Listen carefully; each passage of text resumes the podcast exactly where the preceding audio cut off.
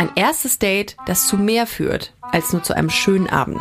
Lisas Story hinterließ so einige Spuren und zum Glück hat sie den Mut, diese sehr aufwühlende Geschichte heute mit uns zu teilen. Ah, jemand, der auf mich steht. Cool. Eins, zwei, Und mein Herz natürlich. Pum, pum, pum, pum. drei, Ja, Liebe was nicht. acht, Mein Sexualtrieb hat mich ausgetrickst.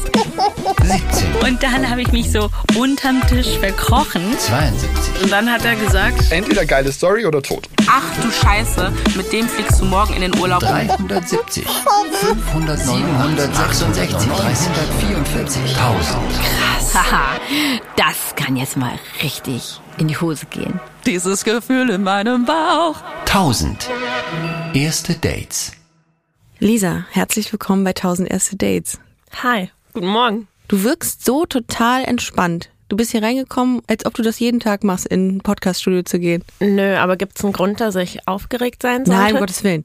Um Gottes Willen, im Gegenteil. Ich bin auch erst eine halbe Stunde aufgestanden, bevor ich hier war. Also, Echt jetzt? Okay, un ein bisschen länger. Okay, weil dann wäre ich nämlich Aber ausgerastet. ich Da, wär, da sähe ich aus wie so ein Huhn ohne Kopf, wenn ich eine halbe Stunde vorher aufgestanden wäre. Schnelldurchlauf gemacht.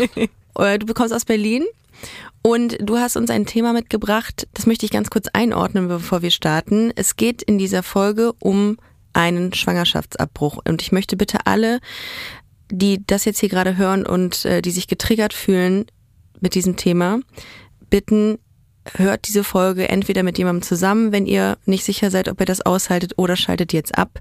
Und ähm, genau. Lisa, ja, ich erzähle heute von meinem Date mit äh, Leon. Das ist jetzt ungefähr fünf Jahre her. Es war im November. ganz kurz, du bist 34. Ganz das heißt, frisch. Ganz frisch geworden. Du was heißt, du warst so Ende 20. Genau, ich war 29. Okay, das Ganze spielt in Berlin. Ja. Ende Möchtest du noch 20? die genauen Sehr Straßenkoordinaten? gerne, sehr Auf gerne. der Weserstraße. Auf der Weserstraße. begann es.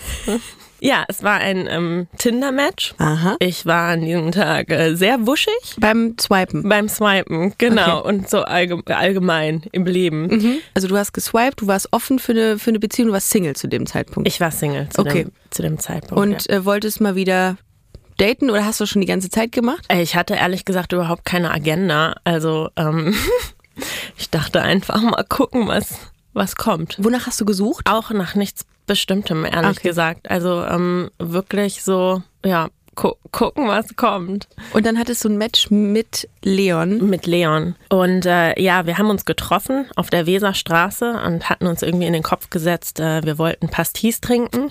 Deswegen sind wir von äh, Kneipe zu Kneipe. Und dann haben wir uns relativ schnell ganz gut betrunken. Ähm, und es war Also sehr, habt- sehr flirty. Aber war das direkt ein Vibe? Also war das schon irgendwie, dass du gesagt hast, ja, das passt so? Ja, auf jeden Fall. Aber ich glaube, das war auch sehr ähm, der Verfassung von mir an diesem Tag geschuldet. Ich war einfach, also, ich war einfach sehr, sehr flirty drauf an dem Tag. Also irgendwann war mir auch klar, dass ich nicht vorhabe, alleine nach Hause zu gehen. Und dann sind wir so vom Ende der Weserstraße, von Kneipe zu Kneipe, immer näher an meine Wohnung. Smart, Lisa. Ich weiß. Smart. Ja, und dann sind wir zu mir nach Hause. Kannst du dich an das Gefühl noch erinnern, als du ihn mitgenommen hast, dass du gesagt hast, juhu, oder eher, "Ach, komm, schnell, hab keinen Nee, Bock. nee, nee, es war schon so geil. Endlich mal ein kleines Abenteuer hier. Mhm. Aber man muss auch dazu sagen, also es hat sich am Ende ja mehr oder minder als One-Night-Stand ähm, herausgestellt. Mhm. Aber ich äh, gehe an sowas naiv genug dran, dass ich immer denke, ach, könnte auch die große Liebe werden. Zu Recht, aber Also- das ist doch okay. Ich habe nie vor, dass das ein One-Night-Stand wird, Ja. wenn das dann einer wird. Ja, ich finde das aber auch total ähm, nachvollziehbar. Also warum soll man sich das denn so, schon so, so in so ein Konstrukt pressen? Ja, ich also, glaube, manche machen das ja, aber dann sind das auch vielleicht so Menschen, von denen sie wissen, Ja. dass sie die wirklich nur fünf Minuten, äh, fünf Minuten Ertragen. Traurig. Ich hoffe, es sind mehr als fünf Minuten. Ja, ertragen können. Genau. okay, und dann, äh, dann seid ihr zu dir. Genau. Und dann fing das so an und dann ist meine Goldkette gerissen, die ich ähm, hab seit ich sieben bin oder so. Und dann weiß ich noch, dass ich gesagt habe, besser die Goldkette als das Kondom. Ja, und dann ähm, haben wir miteinander geschlafen. Das war jetzt auch nicht großartig, aber auch nicht besonders schlecht. Und dann Ging das denn noch? Äh, War Ja, das ja, bei ja. ihm möglich nach den, ich meine, das war ja Also wir waren jetzt, also wir waren gut angetrunken, aber es Okay. war jetzt Also ich habe es noch alleine die Treppe hochgeschafft. Kannst du dich so ein bisschen an die Situation erinnern? Ich meine, man hat ja auch irgendwie so, man findet den Körper dann irgendwie anziehend oder man findet vielleicht irgendwas nicht so geil. Nimm uns mal mit in die Situation. Ich kann mich da echt an fast nichts mehr erinnern, was das betrifft. Also Mhm. ich weiß nur, es gab dann noch eine zweite Runde und daran kann ich mich ein bisschen besser erinnern, Mhm. weil ich wollte nämlich eigentlich mehr kuscheln Mhm. nur. Und er hat das äh, ein bisschen falsch verstanden und ich war zu müde und ja, war ein bisschen blöd. Ich war zu müde, um äh, da klar zu sagen, was ich eigentlich vorhatte.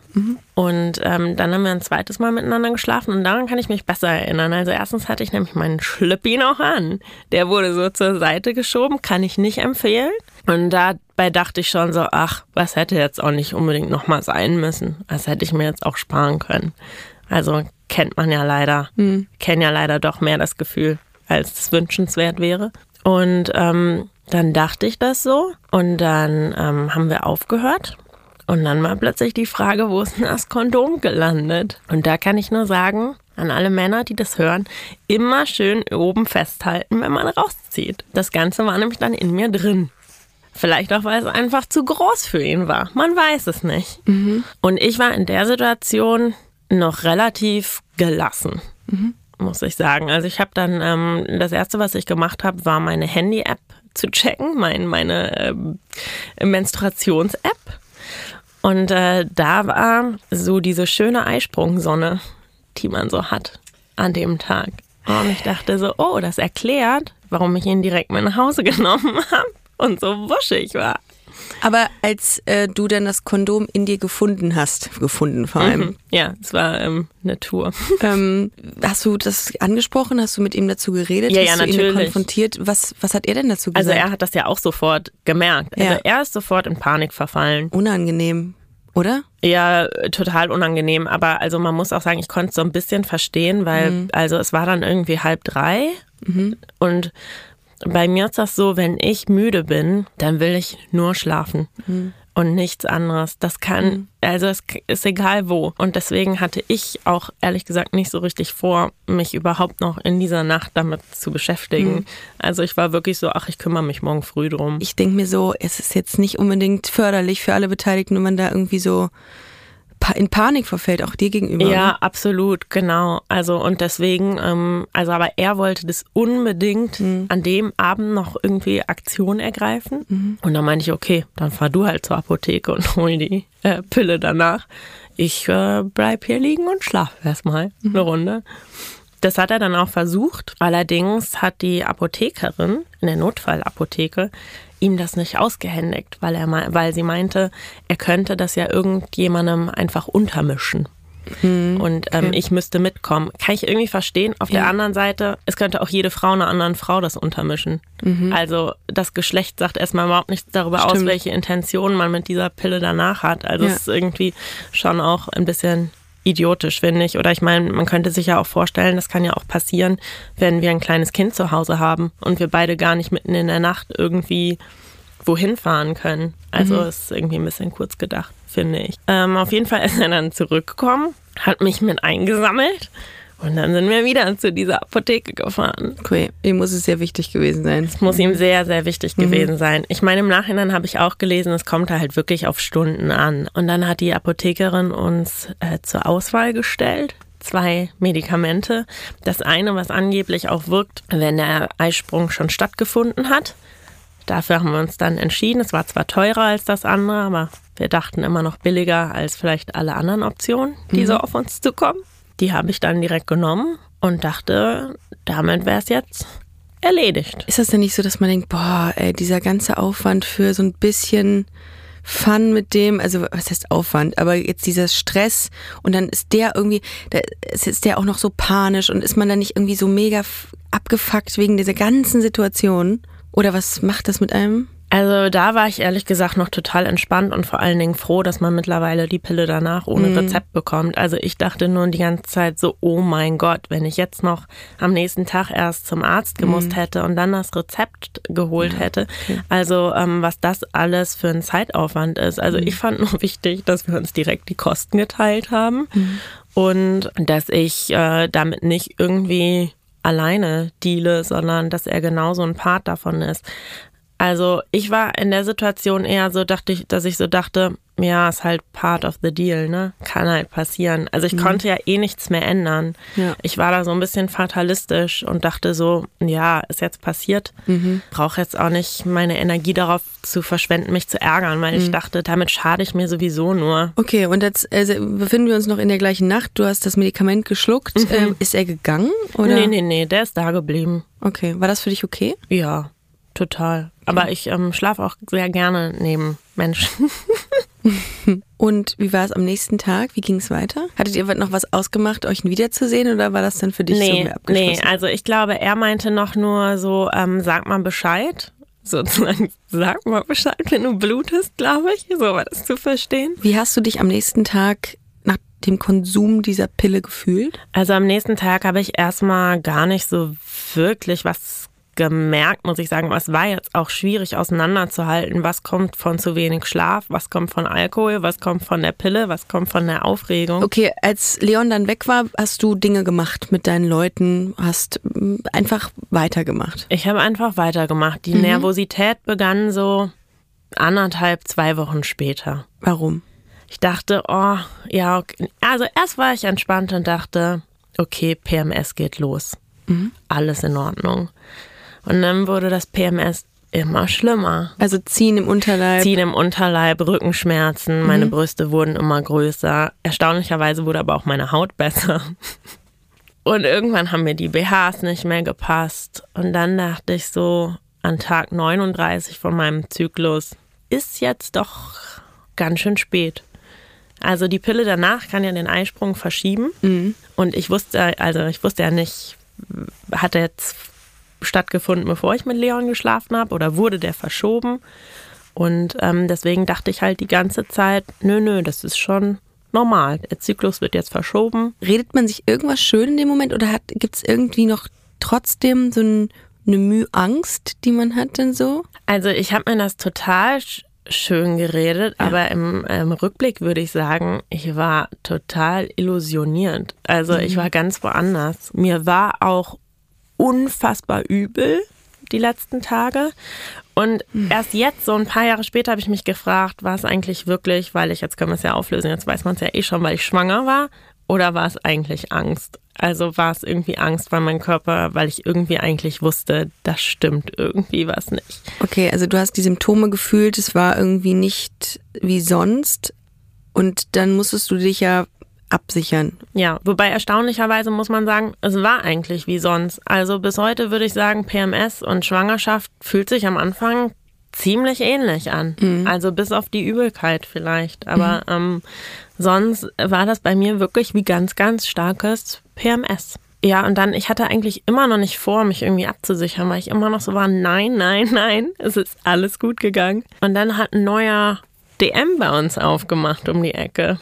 Und es gab äh, 10% auf alles, Eröffnungsrabatt. Und da bin ich hin, um Waschpulver einzukaufen und dachte, naja, so für 3,50 Euro oder so kann ich ja jetzt auch mal einen Test machen, dann habe ich Ruhe. Dann weiß ich ja, alles ist gut.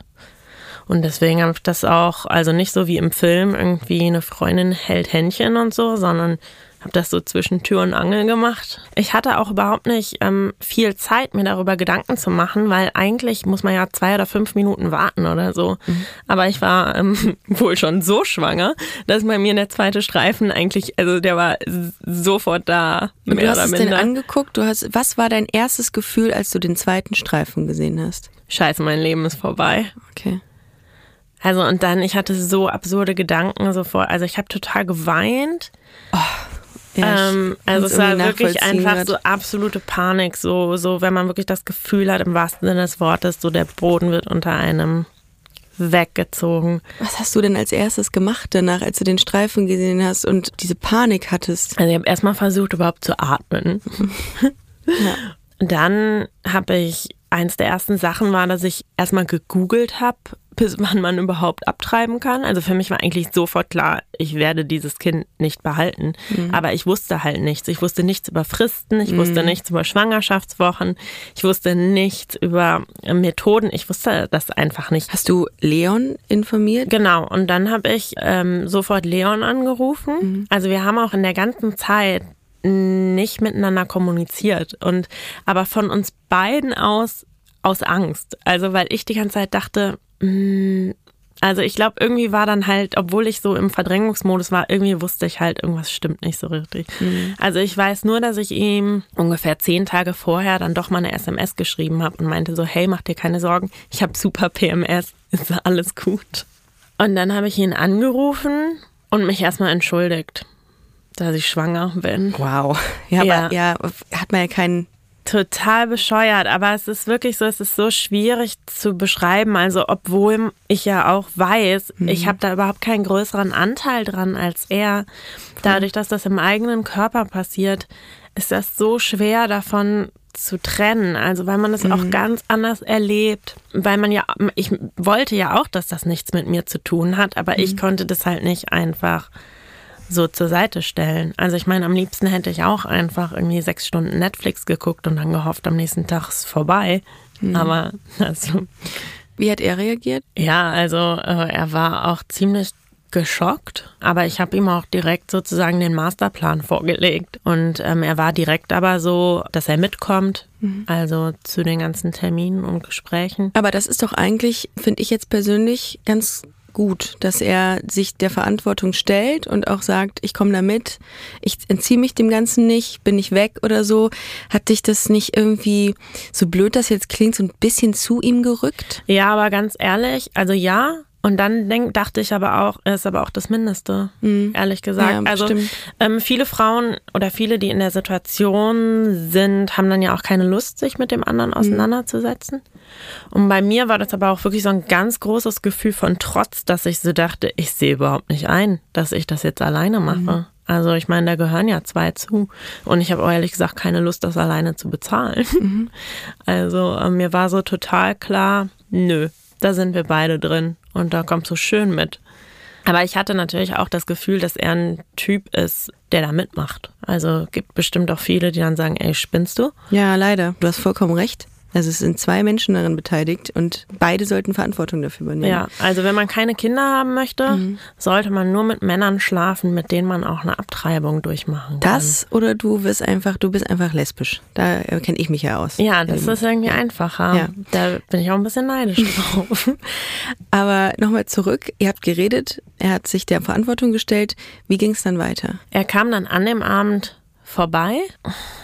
Oh Gott, ja. Er, also er kam in die Tür rein und meinte, ich merke aber auch schon, dass hier hormonell irgendwas passiert. Ich habe irgendwie das Gefühl, dein Körper sagt mir, ich soll näher kommen. Und dann ungefähr eine halbe Stunde später, also man muss sich vorstellen, ich war total verheult und echt am Ende. Mhm, da merkt man halt auch ein bisschen, dass er ähm, Schauspieler ist. Ähm, eine halbe Stunde später war dann so, aber also wir stellen das ja jetzt mal klar, hier ist ja irgendwie keine romantische Intention zwischen uns. Ich dachte, Unnötig. Ah, okay, interessant. auch ganz unnötig sowas dann. Naja, damit war es dann auch geklärt. Mir war das nämlich bis dato noch nicht unbedingt klar. Aber hat es das irgendwie noch mal schlimmer gemacht? Du hast gesagt, okay, ähm, ich bin jetzt schwanger von diesem Mann. Der sagt mir jetzt ins Gesicht, dass eben er keine romantische Intention hat. Ähm, macht das was in dem Moment oder hat es was mit dir gemacht in dem Moment? Ich dachte nur so, äh, boah, also äh, das muss also ein bisschen mehr Empathie hätte ich mir jetzt irgendwie gewünscht an der Stelle. Aber ich war also da würde ich auch sagen, da war ich halt nicht mehr bei Sinn, ne? Also ich meine, dieser Schock und dann die Hormone und dann er wollte das irgendwie noch ähm, sehr ausführlich besprechen, was mich in dem Moment total genervt hat. Ich war einfach nur fix und fertig und wollte einfach nur schlafen und mich ausruhen. Wobei man sagen muss, dass, dass den das mit Sicherheit auch richtig weggehauen hat, ne? Und dann sagt man vielleicht auch Dinge, die vielleicht im Nachgang irgendwie nicht so nachvollziehbar sind, aber den, das darf man auch nicht vergessen, den hat das auch geschockt. Ja, na klar. Ja, also ich klar. meine, und ich habe natürlich auch in meinem Kopf mir so überlegt, so kurz, hm, was wäre denn jetzt, wenn ich es behalten würde? Und Mhm. dann hatte ich aber auch so Gedanken wie, oh Gott, da müsste ich ja umziehen, weil ich habe auch nicht genug Platz. Ich habe zum Beispiel so Kisten unterm Bett und wenn das Baby dann anfängt zu krabbeln, dann ist das ja gefährlich. Und ich bräuchte ein neues Fahrrad, weil auf dem Rennrad kann man keinen Kindersitz machen. Das sind die Gedanken, die du dir gemacht hast. ja, ohne, also wirklich auch an dem Abend, das waren so mit die ersten Gedanken. Also es ist halt völlig absurd. Ich kenne mich da nicht so ganz genau aus, aber man macht einen Termin mit einem Arzt für diesen Abtreibungstermin oder wie genau findet das dann statt? Ja, jein. Also der Tag nach dem Schwangerschaftstest war ein ziemlicher Terminmarathon. Okay. Also erstmal bin ich dann ähm, zu meiner Frauenärztin Mhm. gegangen. Und die wollte mich, die wollten mich überhaupt nicht dran nehmen, weil ich ja keinen Termin hatte. Dann meinte ich, naja, ich bin schwanger. Und dann sah man so äh, das Licht in deren Gesichtern. Und dann meinte ich, äh, ja, ich will es aber nicht behalten. Es gibt Fristen, deswegen muss ich heute drankommen. Und dann merkte man sofort, ähm, dass die das dann jetzt nicht mehr so interessant fanden. Ähm, ich bin aber wirklich, also bei sowas kann ich dann auch wirklich sehr impulsiv sein und habe sehr deutlich gemacht, dass ich unbedingt drankommen muss. Und ich glaube, also äh, Leon ist dann auch nochmal vorne zur Rezeption gegangen und hat einen kleinen Aufstand gemacht.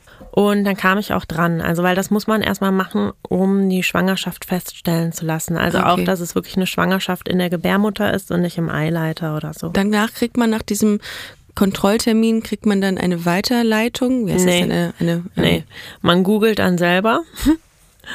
Was ist Und das denn? ähm, oder nee, stimmt nicht. Ich glaube, sie hat mir eine Ärztin genannt. Aber was ich ja erstmal machen musste, war dieses Beratungsgespräch, was Ah, verpflichtend ist. Ich war noch so gut in, also ich war, ich war noch gut in der Frist, ne? Ich hatte genug Zeit, genau. Und dann ähm, habe ich nach Beratungsgesprächen gesucht und da war mir wichtig, ich wollte nirgendwo hin, ähm, was äh, irgendwie mit der Kirche in Zusammenhang steht. Also es gibt ja so verschiedene Zentren und so, die diese Beratungsgespräche vornehmen. Da hatte ich dann auch Glück, aber wirklich erst so durch sehr viel Googeln und sehr viele Telefonate, dass wir irgendwie noch an dem Tag einen Termin bekommen haben. Wie sich nachher herausgestellt hat, war es auch doch kirchlich. ähm, aber die Frau war echt total nett. Also die meinte so, wir können hier reden, aber wir brauchen auch nicht reden. Ich gebe Ihnen auch diesen Schein einfach so.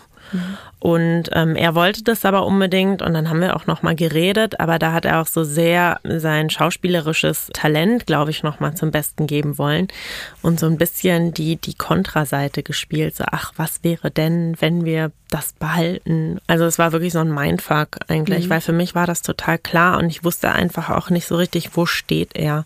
Also ich glaube, ein bisschen wollte er mir auch die Freiheit geben oder oder hatte Angst, dass ich das äh, vorschnell entscheide aufgrund dessen, was ich antizipiere, was er möchte.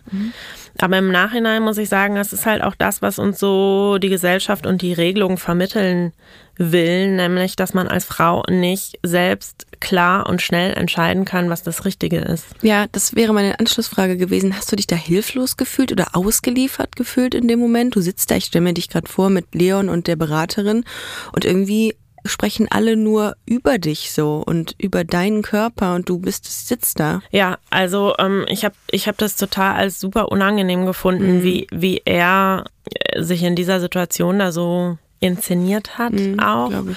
und das so ein bisschen als Bühne begriffen hat. Also ich habe mich ausgeliefert gefühlt ähm, diesem Terminwahnsinn. Also dass ich so abhängig davon bin, dass jetzt Leute mich noch dran nehmen, dass ich Leute erreiche, dass ich rechtzeitig jemanden finde. Es war dann ja auch, wie gesagt, so ein bisschen vor Weihnachten und für mich war das eine absolute Horrorvorstellung, bis ins nächste Jahr zu warten. Ich, ich kann es irgendwie in Ansätzen auf jeden Fall, ich war noch nie in so einer Situation, aber ich kann ähm, mir das vorstellen, ansatzweise.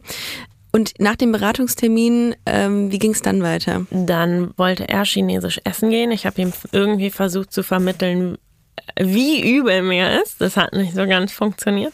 Und dann ähm, haben wir die Ärztin, die die Abtreibung vornimmt, erreicht und haben da noch am späten Abend, also es war wirklich, glaube ich, so 19, 20 Uhr oder so, haben wir einen Besprechungstermin bekommen bei ihr an demselben Tag und ja, mussten natürlich warten zwischendurch und sind dann zu ihm. Also da kann ich jetzt auch sagen, ich war nicht so richtig bei Sinn. Also die Hormone haben mich schon sehr durcheinander ge gebracht und ich war unfassbar horny. Also mir ging es wirklich, mir ging es total dreckig und gleichzeitig war ich unfassbar horny. Oh Gott, Ähm, du Arme. und deswegen haben wir dann einfach nochmal miteinander geschlafen, weil ich dachte so, pff, ja, warum nicht? Also ich meine, das muss ich ja jetzt ausnutzen. Also ich meine, was für eine Freiheit eigentlich. wenn man weiß, okay, äh, mehr kann jetzt halt auch nicht passieren. Das ist nochmal eine ganz andere Nummer, wenn man aus meiner Perspektive das mal sieht, ich muss mir um solche Sachen oder musste mir auch um solche Sachen nie Gedanken machen, dass ähm, irgendwas passieren kann, dass ein Kondom platzt oder ähm, dass man Angst vor einer ungewollten Schwangerschaft hat, weil man natürlich äh, mit Frauen schläft. Und ich muss aber auch immer dazu sagen, dass ich, also ich hatte ja auch mal was mit Männern in der Vergangenheit, ich habe immer eine Panik gehabt. Das war immer schwang, immer mit dieses Gefühl, oh, das, das kann dazu führen, dass du ungewollt schwanger wirst. Das ist schon ein großer Vorteil an äh, der Homo Homosexualität, also an in meinem Fall jetzt. Ich glaube, deswegen ist da auch die Orgasmusquote höher. nee, also ich meine, mir war diese Angst nie so bewusst, aber ähm, Vielleicht hemmt als die das, die ja. weg war, Ja. habe ich gespürt, wie es doch immer eigentlich da war. Okay, dann habt ihr nochmal miteinander geschlafen. War es anders zum ersten Mal? Ja, es war eine super absurde Situation, weil ich wirklich so dachte, so das muss ich jetzt mitnehmen. Also es wäre ja wirklich bescheuert, das nicht zu tun. Und ähm, gleichzeitig war aber ja klar, also er war irgendwie so super weird und wollte das so ein bisschen. Ich glaube, er hat, er wollte mich nicht küssen. Also, weil er mir keine falschen Signale geben wollte, Genau. was aber dann, wo man einfach so denkt, mm, okay, bin ich jetzt eine unbezahlte Sexworkerin in der Situation? Und ähm, deswegen, also es war jetzt, es hatte, es hatte nichts Sinnliches. Es war wirklich ein sehr körperlicher Fick, wenn man es einfach mal so sagen darf. Ja. Ging es dir danach gut oder ging es dir danach noch blöder? Nö, ging mir danach schon gut. Also und ich habe schon gedacht, oh, das ist sehr faszinierend, wirklich, was in so kurzer Zeit mit dem Körper passiert. Auf jeden Fall an diesem Abend hatten wir dann das äh, Beratungsgespräch von der Ärztin. Und das war für mich so angenehm und erleichternd. Also die Ärztin war ein absoluter Traum. Also erstmal war die die erste, die das nicht so emotional aufgeladen behandelt hat, sondern die einfach meint, okay, sie wollen die Schwangerschaft beenden, so sieht's aus. Dann hat Leon wieder ähm, irgendwie geschauspielert und dann, dann meinte die Ärztin, also was Sie dazu meinen, ist mir in dieser Situation völlig egal.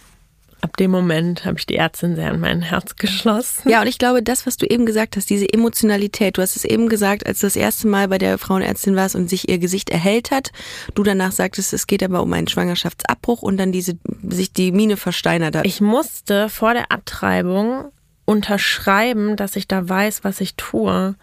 Und dieses Schreiben, also ich What habe the fuck? Ja. ganz ehrlich. Und man war, also äh, man, man hat, also dieses Dokument, da sieht man auch total, wie das irgendwie so von der CDU, glaube ich, äh, beeinflusst ist. Also es steht da wirklich mehr oder minder drin.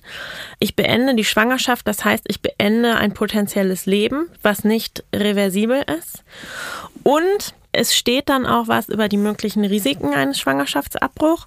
Es stand da drin, dass die Wahrscheinlichkeit, dass ich nochmal schwanger werden kann und dass die Schwangerschaft unproblematisch verläuft, geringer ist. Also, dass die Gefahr besteht, dass es komplizierter wird.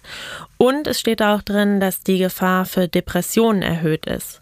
Und das Ding ist halt, also das geht im Prinzip ähm, auch mit jeder Geburt einher. Das ist einfach eine hormonelle Sache, dass wenn du halt, wenn die Sch oh, Schwangerschaftshormone super hoch sind und Ja. danach abnehmen, Ja. ähm, das macht halt psychisch was mit einem. Das hat aber im Prinzip nichts damit zu tun, dass die Schwangerschaft beendet wird. Also da gibt's ja auch mittlerweile zig wissenschaftliche Ja. Studien. Ich finde, das hat, das, diese subjektiven Gefühle dem Thema gegenüber von fremden Menschen haben da gar nichts zu suchen. Wenn sich jemand dafür entschieden hat, zu sagen, ich möchte diese Schwangerschaft abbrechen, dann haben die das zu akzeptieren. Also ich habe medikamentös abgetrieben und das heißt, man nimmt erst eine Pille, die die Schwangerschaft stoppt. Und damit ist die Entscheidung schon getroffen. Und ich weiß noch, also das war auch, da war er dabei. Und das war noch so ein bisschen so, dass er meinte, nein, ich will, dass du dir noch mal einen Moment nimmst. Möchtest du die jetzt wirklich nehmen? Und ich dachte wirklich so, ey, also in dem Moment dachte ich wirklich nur so, fick dich, lass mich in Ruhe. verfatz dich einfach. Ja, Darf man fick dich hier sein? klar, darfst alles sagen. Cool. Ähm, Ja. Und damit war die Entscheidung eigentlich schon getroffen. Und Ja. ich, das habe ich auch relativ schnell gespürt. Also dann gingen nämlich irgendwann so die Rückenschmerzen ähm, los. Dann kam der, ja, der, der eigentliche Termin, aber wo nichts mehr zu entscheiden war. Deswegen war ich an dem Tag eigentlich nur noch sehr, sehr erleichtert. Da kam dann die, das Medikament, was ähm, ja sowas ähnliches wie Wehen auslöst, also dass die Schwangerschaft abgestoßen wird. Wie fühlt sich das dann an, also wenn es losgeht? Also ich möchte jetzt niemanden abschrecken. Ja. Also ich habe da sehr, sehr sensibel drauf reagiert. Und es waren einfach die schlimmsten mm, Periodenschmerzen, die ich jemals hatte. Aber ich hatte wirklich das große Glück, dass äh, hier in Berlin ja auch die Kapazitäten sehr groß sind und ich da so einen eigenen Raum hatte. Also eigentlich ist der für ähm, so Schwangerschaftsvorbereitungssachen und so. Deswegen war da auch so Kunst mit Schwangeren und natürlich gibt's dann da auch ein Medizinmodell von einer schwangeren Frau. Aber es gab auch ein Sofa und eine Decke und ich habe Tee bekommen, einen Kräutertee. Und dann lag ich da und habe drauf gewartet, dass es losging. Und mit mir war eine Freundin da, die hat parallel Kopfstand geübt. Es war eine sehr absurde, aber auch eine sehr entspannte. Also ich war einfach unfassbar erleichtert. Ähm, ich war aber auch sehr vollgepumpt mit Schmerzmitteln und es ging einfach nicht los, es war nichts passiert. Und man bleibt so zwei Stunden, nachdem man das Medikament genommen hat, bleibt man da einfach auch zur Sicherheit, um zu gucken, was passiert. Und dann kam er irgendwann, er hatte noch einen Termin, deswegen hat das ein bisschen länger gedauert. Hat, glaube ich, sogar Schokolade mitgebracht, wenn ich mich richtig erinnere. Und dann, ja, ist nichts passiert und ist nichts passiert. Und dann haben wir irgendwann gedacht, boah, können wir nicht nach Hause gehen? Also, weil dann bin ich wenigstens schon mal zu Hause. Und es ist so, ich weiß nicht, ob du dieses Gefühl kennst. Ich weiß nicht, ob du äh, Periodenschmerzen hast. Ja. ja. Ja. Und dann kennst du das vielleicht, wenn das so ganz, ganz doll ist und Zieht. die Beine so ein bisschen taub. Und wenn du dann aber Schmerzmittel nimmst und du hast die Schmerzen nicht mehr, aber dein Körper funktioniert auch trotzdem nicht richtig. Und Hattest du Angst? nee. Nee, hatte ich nicht. Okay. Ich wollte, dass es vorbei ist, Mhm. aber wirklich Angst hatte ich nicht. Ähm, und dann sind wir mit der U-Bahn nach Hause gefahren. Wie würdest du sagen, wie hast du diese, ja, ich meine, wir reden über das Date, ne? Wie hast du das Date, wie hast du dieses, ja, die, die Folgen davon, wie hast du die verkraftet? Gut, also was ich interessant fand, war, man lernt einen Menschen in dieser Situation halt komplett anders kennen, Absolut, als wenn das man ich nur ein Date hat und dann ein zweites Ja. und ein drittes. Ja. Also weil ich hatte ja, also auch er hat mich ja ganz anders kennengelernt, Ja. weil ich hatte absolut keine Energie, irgendeine Fassade aufrechtzuerhalten oder irgendwas zu Kannst spielen. ich, also ich meine, ich ähm, ich- möchte jetzt auch nicht so tun, als wäre das für mich kein Ding gewesen. Also das, Mhm. das war schon alles sehr belastend. Aber es war für mich halt nicht, ähm, es hat nicht meine Seele gecrushed, so. Aber ich habe schon auch viel geweint in der Zeit und war einfach, war einfach sehr erschöpft von der ganzen Situation. Würdest du sagen, jetzt, wenn wir jetzt ins Jetzt gehen, dass du anders auf One-Night-Stands blickst? Also ich hatte danach auf jeden Fall keine mehr. Also ich denke mir auf jeden Fall schon so, ich möchte nur mit Leuten schlafen, äh, die cool drauf sind, die das verdient haben und äh, die dann aber auch bereit wären, so Verantwortung mit zu übernehmen. Und was würdest du sagen, guckst du anders auf Schwangerschaft, nachdem du selber einen Schwangerschaftsabbruch hinter dir hast? Ich weiß auf jeden Fall, was das für ein Gefühl ist, wenn so in einem in dem eigenen Körper sowas passiert. Und deswegen, also ich meine, ich war schon vorher dafür, dass Frauen darüber entscheiden können, was sie möchten. Absolut, ich auch. Und das hat sich einfach nur noch mal ganz, ganz doll bestärkt und natürlich in beide Richtungen. Also sowohl, dass Frauen, die schwanger werden möchten und da äh, Nachhilfe brauchen, dass das ermöglicht werden sollte. Und Voll.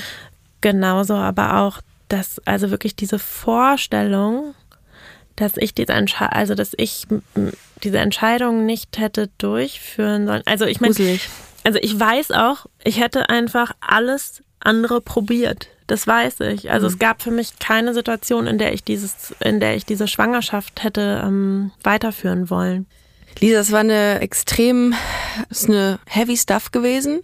Ich finde es aber auch super wichtig, dass du das so offen erzählt hast. Es wird einigen Frauen so gehen, die durch diesen gesellschaftlichen Druck genau diese Frage und diese Entscheidung hinterfragen und sich nicht sicher sind und verwirrt werden. Und ich finde, es ist eine super wichtige Sache, dass man nochmal darauf eingeht, dass jede Frau über ihren Körper selbst bestimmen darf. So. Ja, absolut. Und darum fand ich das ganz, ganz toll. Du hast es mega erzählt. Ich, ähm, hast du noch Kontakt zu Leon? Nee. Gut. Haken dran. Ja. vielen, vielen Dank, dass du heute hier bei 1000 erste Dates warst. Ja, danke dir. Das war großartig. Vielen Dank. Hey Leute, Lisa ist übrigens Single und wer ein Bild von dieser wahnsinnig schönen Stimme haben möchte, der kann gerne mal rüber zu Instagram gehen, denn da haben wir eine kleine Botschaft hochgeladen, die euch interessieren könnte. Also, einfach at 1000 erste Dates eingeben in der Suchleiste und dann landet ihr auf unserem Account. Rüber mit euch. Viel Spaß dabei. Peace. Ich kann nicht mehr. Ich rege mich gerade zu sehr auf. Ich habe ein bisschen, ich habe ein bisschen Wut im Bauch. Ich glaube, ich muss darüber sprechen. Was löst die Wut aus? Erzähl, was sind deine ersten Gedanken? Meine nach ersten Gedanken Gespräch? sind, dass ich mich aufrege darüber, dass irgendwelche alten weißen Männer, Entschuldigung, dass ich das so, äh, so sage, äh, darüber entscheiden, was Frauen zu denken haben. Und der Körper einer Frau gehört einer Frau. Der Körper einer Frau hat nicht fremdbestimmt zu sein. Das hat niemand zu bestimmen, ob ich einen Schwangerschaftsabbruch äh, durchführen möchte oder nicht. Wusstest du diese ganzen Details zum Thema Schwangerschaftsabbruch? Nein, das war mir nicht bewusst. Ich dachte schon, dass es, dass es Hürden gibt, aber dass es so eine so umfangreiche Hürden gibt, war mir nicht bewusst. Und dass vor allem jeder sich seine Meinung bildet. Ich fand es auch so krass, wie sie geschildert hat, wie von außen einfach immer so eine moralische Wertung reinkam und auch jetzt nochmal zu hören, dass sie das unterschreiben muss, dass sie quasi in vollstem Bewusstsein jemanden umbringt, Ey. mehr oder weniger. Ja, ja. Es ist ja so Muss eine krasse Anstrengung für deinen Körper hormonell. Ja. Und dann wird dieser psychische Druck so aufgebaut, da Total. kommt echt total viel zusammen. Ja. Und das hast du eben ja selber auch angeschnitten, dass du dich in, im Rahmen deiner Beziehung nicht um sowas scheren musst. Glücklicherweise vielleicht auch, weil es äh, Druck und Angst nimmt. Ja. Und wenn du sowas hörst, wie geht's dir da damit? Auch im Hinblick auf vielleicht einen eventuellen Mutterwunsch auch von dir, gibt's den? Ja, ja doch, meine Freundin und ich, die sind schon, wir sprechen schon drüber, aber man muss dazu natürlich sagen, dass zwischen homosexuellen Paaren und ähm, heterosexuellen Paaren natürlich eins ganz anders ist. Es ist eine Entscheidung, eine sehr, sehr langwierige, durchdachte Entscheidung. Da passiert sowas in der Regel nicht. Auf der anderen Seite hat das natürlich auch ganz viele Komplikationen. Es dauert, also es Adoptionsverfahren und diese ganzen bürokratischen Hürden, die hier sind, ist auch nochmal schwierig und schlimm auf eine ganz andere Art. Und je nachdem könnte man sich ja auch theoretisch als Frau künstlich befruchten lassen von jemandem. Und was eben ja auch besprochen wurde, ist, dass die Verantwortung und das Gefühl bei so einer Schwangerschaft, dass die da trotzdem dominant bei der Frau liegt und der Mann Ja. denken kann, ach ja, mal schauen, was jetzt passiert, hoffentlich geht alles gut. Und Ja. die Frau, die schwanger ist, kriegt das halt total ab. Und äh, ich habe mich gerade gefragt, wie wäre das, wenn jetzt beispielsweise du dich künstlich befruchten lassen würdest? Glaubst du, dass dann in einer Beziehung mit deiner Partnerin ihr beide die Verantwortung nochmal anders teilen könnt, auch weil es einfach beides Frauen sind, die dann auf so eine Schwangerschaft gucken und wissen, okay, bei meiner Freundin geht der Körper gerade in die und die Richtung und ich kann mich so krass Das ist reinversetzen? eine gute Frage. Ich glaube, das Mindset ist ein anderes. Du, du gehst da viel längerfristig dran an die Entscheidung, wie kriegen jetzt ein Kind. Du hast mehr Möglichkeit, dich damit auseinanderzusetzen. Das ist ein ganz anderer Zugang, natürlich. Ne? Wenn du ähm, sagst, okay, wir haben jetzt die und die Termine und lassen uns, oder einer von uns lässt sich kün- künstlich befruchten. Ich glaube, dann ist auch entsprechend die Verantwortung oder das Verantwortungsbewusstsein ein anderes. Könnte ich mir vorstellen. Ich weiß jetzt nicht, wie es. Also ich habe jetzt eben schon gedacht, irgendwie habe ich das Gefühl bei Leon, der hat vieles irgendwie so abgebürstet und auch ihr nicht ein gutes Gefühl gegeben. Und ich glaube nicht, dass das bei Frauenpaaren, die sich proaktiv für eine Schwangerschaft entscheiden, so wäre. Ihr Lieben, falls ihr euch gerade wiedererkennt oder vielleicht in einer ähnlichen Situation seid wie Lisa, dann möchte ich euch noch zwei, drei Dinge mitgeben. Erstmal, habt keine Angst, wenn ihr ungewollt schwanger seid. Vertraut euch Freunden an, redet mit Leuten drüber, seid ehrlich und verdrängt es nicht. Ihr dürft ohne Zweifel und Angst über euren eigenen Körper bestimmen. So. Und wir haben euch ein paar Links und Anlaufstellen in den Show Notes hinterlegt. Und falls es euch ähnlich geht, wir wünschen euch auf jeden Fall alles Gute und viel, viel Kraft. Das war natürlich jetzt eine sehr schwere Dating-Geschichte. Nichtsdestotrotz ist es wichtig, auch diese Geschichten zu erzählen. Wenn ihr auch eine Geschichte habt, dann schickt sie uns sehr, sehr gerne an hallo at 1000erstedates.de per Mail oder auch einfach über Instagram. Dann gebt ihr ein 1000 erste Dates, unseren Accountnamen und schickt uns die per Insta. Also, vielen Dank. Wir hören uns. Bis nächste Woche. Tschüss. 1000 erste Dates ist eine Co-Produktion von Studio Bummens und Kugel und Niere. Executive Producer Jon Hanschin und Anna Bühler. Produktion und Redaktion Pies Solomon Obong, Inga Wessling, Eileen Doan, Lena Kohlwees und mir, Ricarda Hofmann. Ton und Schnitt Fabian Seidel.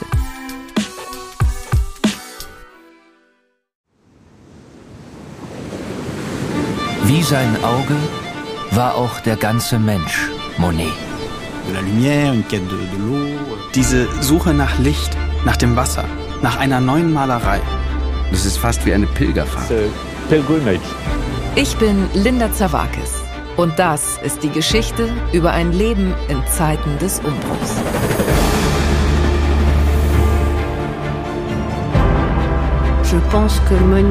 Monet selbst steht als Künstler für die Erneuerung einer Definition dessen, was Kunst überhaupt ist.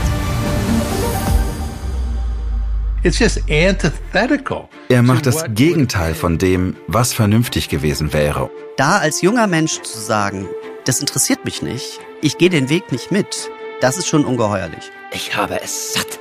Ich werde dir nie wieder schreiben. Da kannst du sicher sein. Monet geht es um Monet, um sein eigenes Werk. Tu bois du vin?